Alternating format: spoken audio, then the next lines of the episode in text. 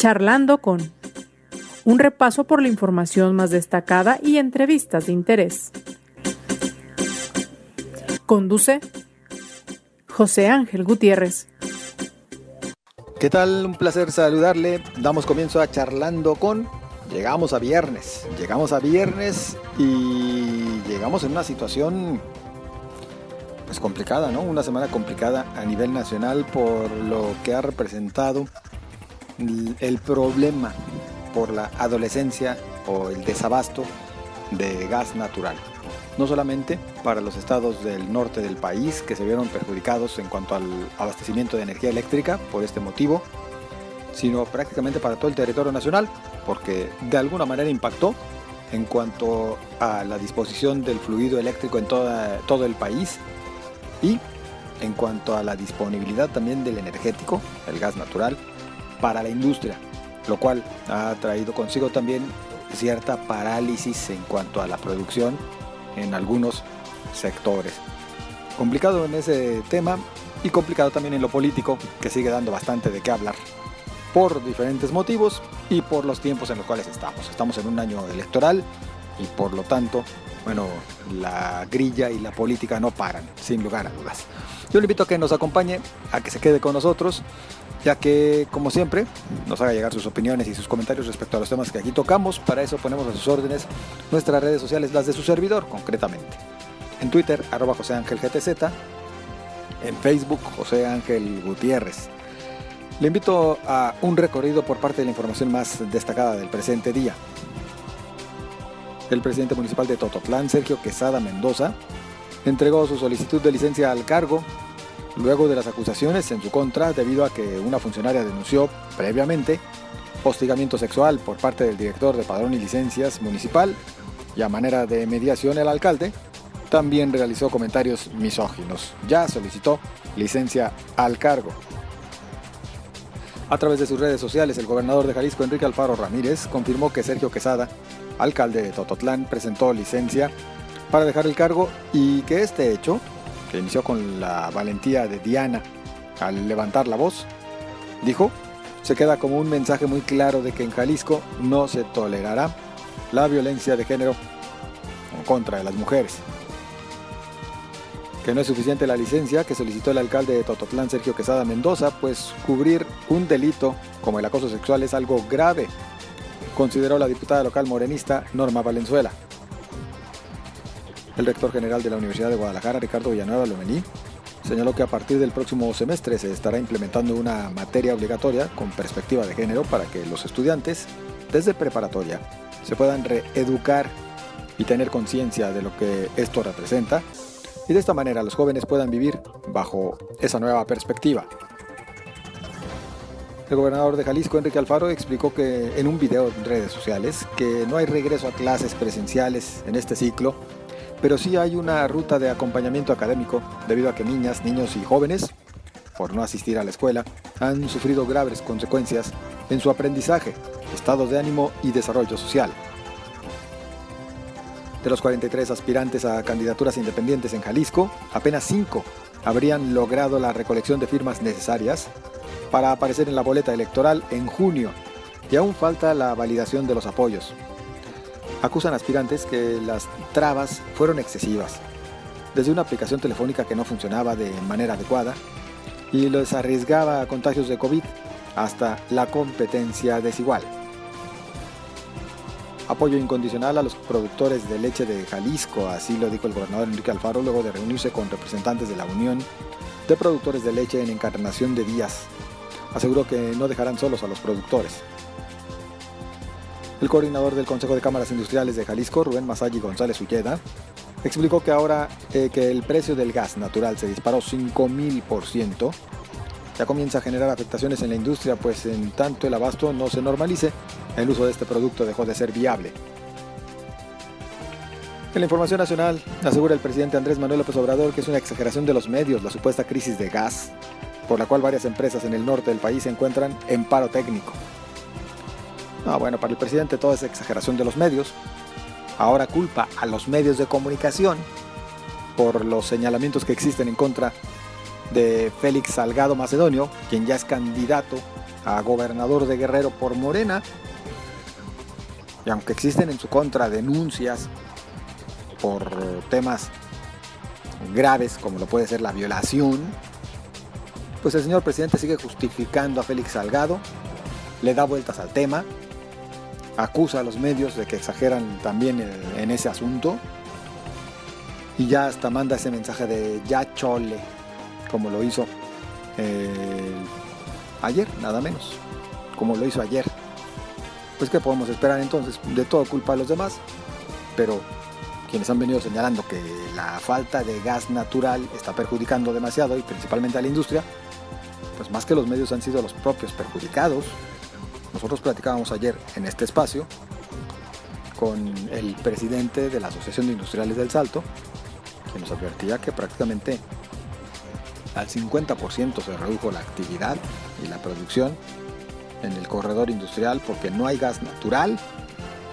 Y también nos decía claramente el presidente de los industriales del Salto que así como los anteriores gobiernos no han hecho nada para que México sea autosuficiente en esta materia o cuente por lo menos con mayor disponibilidad de gas natural extraído de su subsuelo, pues tampoco este gobierno, el de Andrés Manuel López Obrador, ha movido un dedo para que así se haga, ¿eh? Y todavía peor, mejor le están apostando por utilizar el combustóleo para poner a andar aquellas plantas generadoras que hacían uso del mismo o utilizar carbón cuando estos son altamente contaminantes. Inclusive, en el caso del combustóleo, con una generación de contaminantes muy superior a los que están permitidos por los estándares internacionales. Pero bueno, esa es la otra realidad, la que no nos platica el señor presidente. Yo le invito a lo siguiente.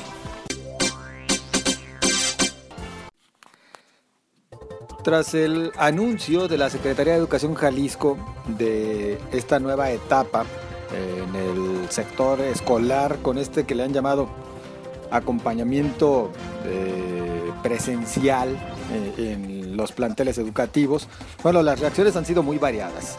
Desde quienes dicen, bueno, que no se había dicho que hasta agosto se abrirían los planteles, hasta la aclaración, por supuesto, de las autoridades en el sentido de que no es abrir las escuelas, sino simplemente permitir el que se dé un acompañamiento a los alumnos que han mostrado algún tipo de retraso en la educación a distancia y por eso con grupos eh, reducidos, controlados. ¿Cuál es el punto de vista de la red de colegios particulares de Jalisco? Nosotros agradecemos a Carola Laguna, quien es integrante de la misma, el que nos acompañe al teléfono. ¿Qué tal? Buenas tardes. Hola, buenas tardes. ¿Cómo estás? Con el gusto de saludarle. Pues, ¿cuál es el punto de vista de ustedes acerca de lo anunciado ya por la Secretaría de Educación? Pues nosotros lo recibimos eh, con, con mucha alegría, con confianza, sobre todo por dos razones. La primera, porque se, se genera desde una necesidad, desde una necesidad de las familias, que, que de pronto requieren eh, sus hijos una atención personal, una, una atención que se puede dar más fácilmente desde la presencialidad. Y la segunda porque se, se genera como una estrategia de manera voluntaria. Esto es muy interesante porque es voluntaria eh, tanto para la escuela eh, brindarla como para los padres de familia solicitarla. Entonces esto ayuda a que cada comunidad educativa pues pueda tomar una decisión desde la realidad que se vive en ese contexto, hablando en cuestión de pues de los cuidados de los cuidados sanitarios y, cómo está la situación de salud en ese contexto específico. ¿Cómo lo van a trabajar ustedes? A ver, porque no significa que todos los días van a ir los mismos alumnos al plantel. No, no, de, de ninguna manera. Ah, las autoridades han sido muy claras en que esto es una estrategia para poder atender a los alumnos que así lo requieran. Las dificultades que hemos visto en los últimos meses son cuestiones relacionadas con la parte académica, con la parte emocional y con la cuestión de la activación física. Entonces estas son tres cuestiones que, que es importante atender y que va a haber que hacer sin dar clases. O sea, lo que va a haber que dar son apoyos, son actividades eh, de atención, actividades culturales recreativas que vayan permitiendo a los chicos acercarse a la escuela y permanecer en ella, porque uno de los de los riesgos que trae consigo el rezago escolar, bueno, pues finalmente es la deserción. Entonces, ningún educador queremos que, que un niño, que un adolescente deje la escuela. Entonces, esta es el, la principal intención de esto, pero de ninguna forma han sido, bueno, muy, muy claros en todos los sentidos que no se trata de clase. Carola, ¿qué es lo que se va a poder hacer entonces o qué es lo que harán a partir del primero de marzo? Bueno, tenemos lo que, lo, dentro de lo que sí se puede hacer, la elección que tome cada, cada escuela, sea particular, sea privada, tiene que ver con la realidad propia de la comunidad. Entonces, ¿qué sí se puede? Se puede citar a los alumnos en grupos pequeños de máximo nueve niños o adolescentes, no más. Y eh, no más de cuatro días en una misma semana, o sea, podría ser por decir lunes, martes, miércoles, jueves, y estos, estos nueve niños no pueden volver sino hasta una semana después, vamos, tendrían que descansar, si vale la palabra, que, que no es descanso, sino no presentarse en la escuela hasta después, dando un tiempo como para parar la cadena de contagios, es la palabra que, que nuestras autoridades utilizaron y dentro de esto, bueno, cada escuela se organizará para atender lo que su comunidad requiera. Vaya, así como, así como las personas somos únicas e irrepetibles, pues también los grupos de, de una comunidad educativa pues están formados por personas únicas e irrepetibles, entonces cada, cada contexto, cada realidad tomará sus decisiones de acuerdo a sus necesidades. Puede llegarnos el mal pensamiento de que pues iban a ser clases disfrazadas, ¿no? El hecho de que vayan cuatro días, descansen una semana, regresen otra vez la siguiente cuatro días, pues es como que un regreso a clases, ¿no? Pues sería un poco complicado, vaya, ya que lo pensamos desde la logística escolar, pensar como clase, porque el programa de estudios está diseñado para trabajarse un determinado número de horas por asignatura semanalmente. Entonces, si se hiciera de esta forma, se vería afectada el programa de estudios.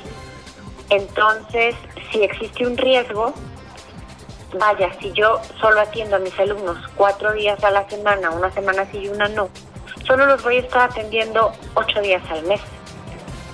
¿Por cuántas horas? Entonces, finalmente, digo, sí puede suceder, sí, pero no es, no es lo ideal. Este, esta estrategia tiene la intención de privilegiar, como yo decía hace ratito, eh, el, que los chicos regresen a la escuela, se motiven, mejoren su estado socioemocional, que los hemos visto ya muy, muy afectados en este sentido, y, y bueno, pues eh, abatir el rezago y prevenir la deserción. Maestra, en cuanto a logística, ¿qué les va a representar a ustedes esta modalidad?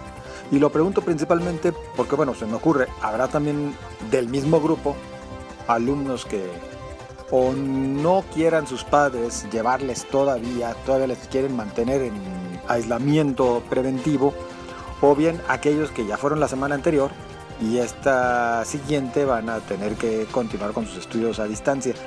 Y les va a implicar tener más maestros, que les va a representar, insisto, en lo logístico. Bueno, pues lo primero que creo que va a implicar es muchísima creatividad y mucha flexibilidad y apertura también para tratar de partir desde la necesidad de nuestros alumnos. Por eso resulta tan, tan pertinente la forma en que salen estos lineamientos, porque dejan esta apertura para que cada escuela, sea particular o sea pública, tome la decisión de acuerdo a la necesidad propia de esa de esa comunidad. Puede ser que haya un colegio, las, las escuelas públicas no pueden hacerlo, los colegios sí.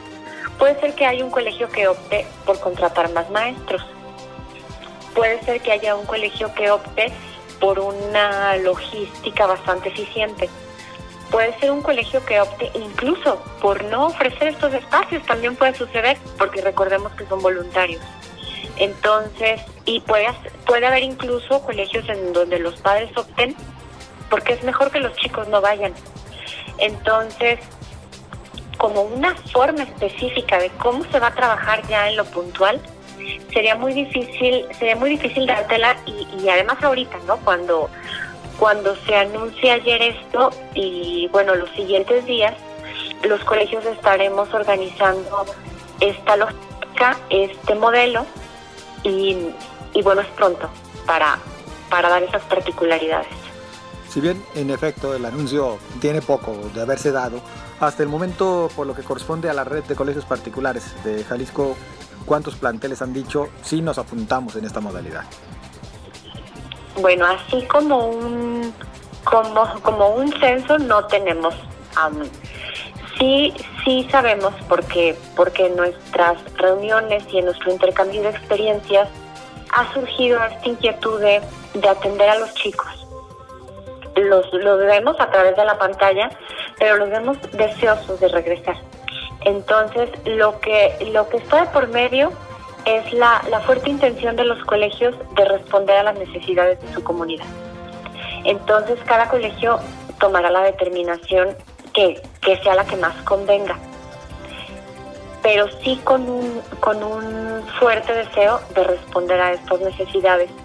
Lo que nosotros como red hacemos al estar, al estar juntos y apoyarnos es precisamente compartir prácticas, compartir prácticas que han resultado exitosas de tal forma que si a nosotros algo nos funciona muy bien, pues lo podemos compartir y al tiempo también que otro colegio nos comparte algo que le funcionó y entonces así pues nos enriquecemos todos y crecemos todos, todos ante esta situación pues que nos ha implicado eso, en todos los sentidos, en educación y en todo, como que ha sido una experiencia que nos ha enseñado que unidos somos más fuertes.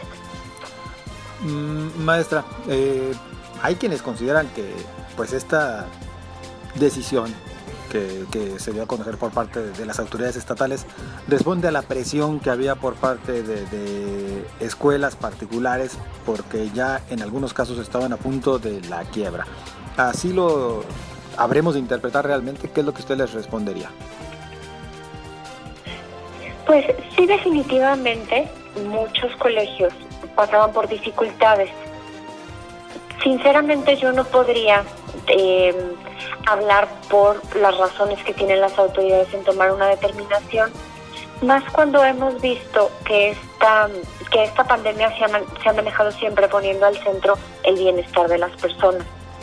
Entonces, a mí me resulta difícil pensar que esto sea resultado de una presión.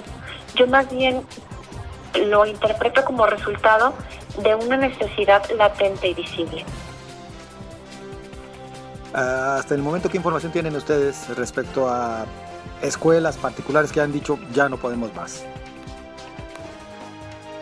Bueno, de la red no tenemos alguna algún colegio que, que se haya despedido, digamos, de la red, diciéndonos ya no podemos más, nosotros este, hasta aquí llegamos esta red se ha venido conformando de, colegios que, están sólidos y que están haciendo un esfuerzo muy, muy grande por, por salir adelante de esta dificultad. Entonces, como tal como red, no, no te puedo hablar de un colegio en esta circunstancia. Sí te puedo hablar como, como, como sociedad, pues sí, se ha visto que ha habido sobre todo colegios con un número pequeño de alumnos que bueno, una, una deserción de a lo mejor 10 niños, pues les podría representar un 30%, entonces ellos sí se vieron en esa dificultad, sí ha habido colegios que han cerrado, pero de la red no. Por parte de la red, lo que sí se vio es una reducción de la matrícula, ¿no? Sí, definitivamente. En, sobre todo, el nivel más afectado en este sentido fue preescolar en los preescolares se vio una reducción importante de matrícula. Cuando nosotros sacamos esta estadística, siempre separamos a los preescolares porque podríamos hablar que en los colegios que tienen de primaria a preparatoria, separando los preescolares, la, baja en matrículas fue de entre eh, un 10 y un 20%, podríamos hablar de un promedio de un 15%. Y en el caso, si vemos el preescolar por separado, pues incluso estamos hablando de un promedio de más del 40%. Y fue porque los papás como que consideraban que no se iba a poder, ¿verdad? Seguir trabajando a distancia con sus hijos. Sí, pues con los niños chiquitos, los niños de preescolar, bueno, están entre los 3 y los 6 años. Con niños chiquitos es, es, es necesario que alguien, una persona, un adulto, sea papá, mamá, abuelito, quien sea, se siente junto a ellos o, se ponga a trabajar junto a ellos o en una atención de uno a uno, porque no hay modo de decirle aquí está tu computadora o aquí está la televisión o aquí está tu tarea, hazla. Y yo vengo y te la reviso. Pues no, con un, con un niño pequeño eso es difícil. Entonces familias que no tenían esta posibilidad de, de atenderlos así, pues consideraron que lo más que lo más conveniente era pues esperar un año a que se pudieran reintegrar a, sus clases. Y así fue como, como se dio esta baja tan importante.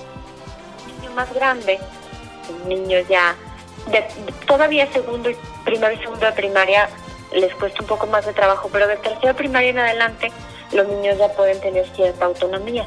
Entonces esto permite que, que puedan ocuparse de sus tareas sin la necesidad de que haya un adulto al 100% junto a ellos. Maestra, por lo pronto entonces para ustedes el anuncio es eh, esperanzador, les parece lo indicado y ya preparados para iniciar con esta nueva actividad a partir de marzo. Sí, es una muy buena noticia y sí, definitivamente nos pusieron a trabajar, nos pusieron una vez más a echar a volar la creatividad, a pensar por nuestros alumnos, a, a buscar el innovar. Maestra Carola Laguna, pues agradecidos por esta charla y al pendiente de lo que se venga en el mes de, marzo eh, para ver qué tanto les funciona este nuevo esquema y qué respuesta hay por parte de los padres de familia. Vamos a ver cómo, cómo reaccionan. Confiemos en que todo saldrá muy bien. Pues muchas gracias, muy amable. Muchísimas gracias, con gusto. Hasta luego. Nuestra Carola Laguna, integrante del Consejo de Gestión y Vinculación en la Red de Colegios Particulares de Jalisco. Avanzamos.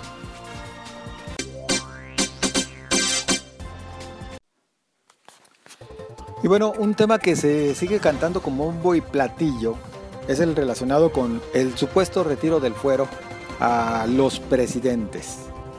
Un hecho que se ha considerado como histórico porque así nos lo han vendido particularmente desde el propio gobierno de Andrés Manuel López Obrador y en el legislativo, bueno, pues eh, Morena y sus aliados, que se quitó el fuero al presidente. Mire, estrictamente, así como retirarle el fuero, pues no.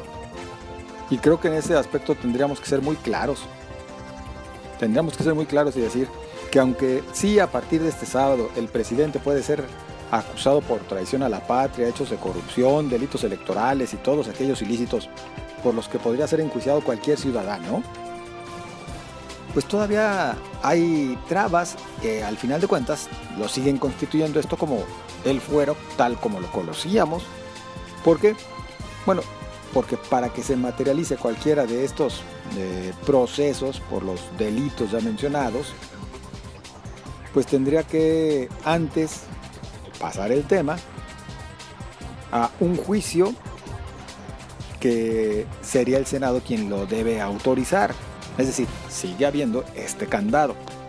La reforma constitucional, que fue denominada en materia de fuero y que se publicó este viernes en el Diario Oficial de la Federación, no elimina la figura que protege al presidente de cualquier detención o proceso penal solamente amplía los delitos, amplía el catálogo de delitos por los que el titular del Ejecutivo Federal podría ser acusado.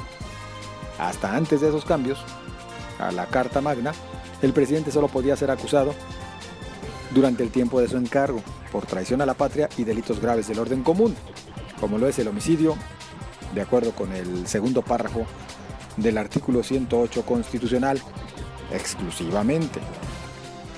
Ahora con la reforma, que es efectiva a partir de este sábado 20 de febrero, las hipótesis delictivas por las que se le puede acusar al mandatario aumentan Pero insistir, esto no significa que el presidente ya no tiene fuero. El fuero permanece. El fuero constitucional, que es la figura jurídica que impide que los servidores públicos sean procesados penalmente en caso de cometer un delito, pues sigue vigente. Sobre fuero tendremos que decir que a diferencia de los ciudadanos que no ostentan un cargo con inmunidad procesal o con fuero, si se presume que el funcionario cometió una conducta delictiva, este no puede ser detenido ni juzgado a menos que la mayoría absoluta de la Cámara de Diputados lo autorice. Esta autorización de los diputados se lleva mediante un juicio de procedencia que comúnmente conocemos como desafuero. En el caso del presidente no es la Cámara de Diputados la que puede recibir la imputación, en este caso es el Senado. Al presidente solo se le puede acusar ante el Senado, que es la única instancia que debe autorizar si procede o no que deje sus funciones para ser enjuiciado penalmente. Hay que insistir, con la reforma, en términos jurídicos el presidente solo podrá ser procesado ante la justicia en caso de que se presuma que cometió cualquier delito, solo si esto es avalado por el Senado mediante un juicio político. Así las cosas entonces, el fuero, disculpe usted, permanece. El fuero permanece, aunque nos lo quieran seguir vendiendo como que ya no existe. Esta es la otra realidad. Llegamos nosotros al final de este espacio. En verdad muchas gracias por su compañía, gracias por su preferencia durante todos los días de la semana. Le espero el lunes en este su espacio charlando con por lo pronto. Pues le invito también a que nos haga llegar sus comentarios acerca de los temas que aquí tocamos. Los puede hacer llegar en Twitter, arroba José Ángel GTZ, en Facebook, José Ángel Gutiérrez. Tenga buen fin de semana, pásela bien.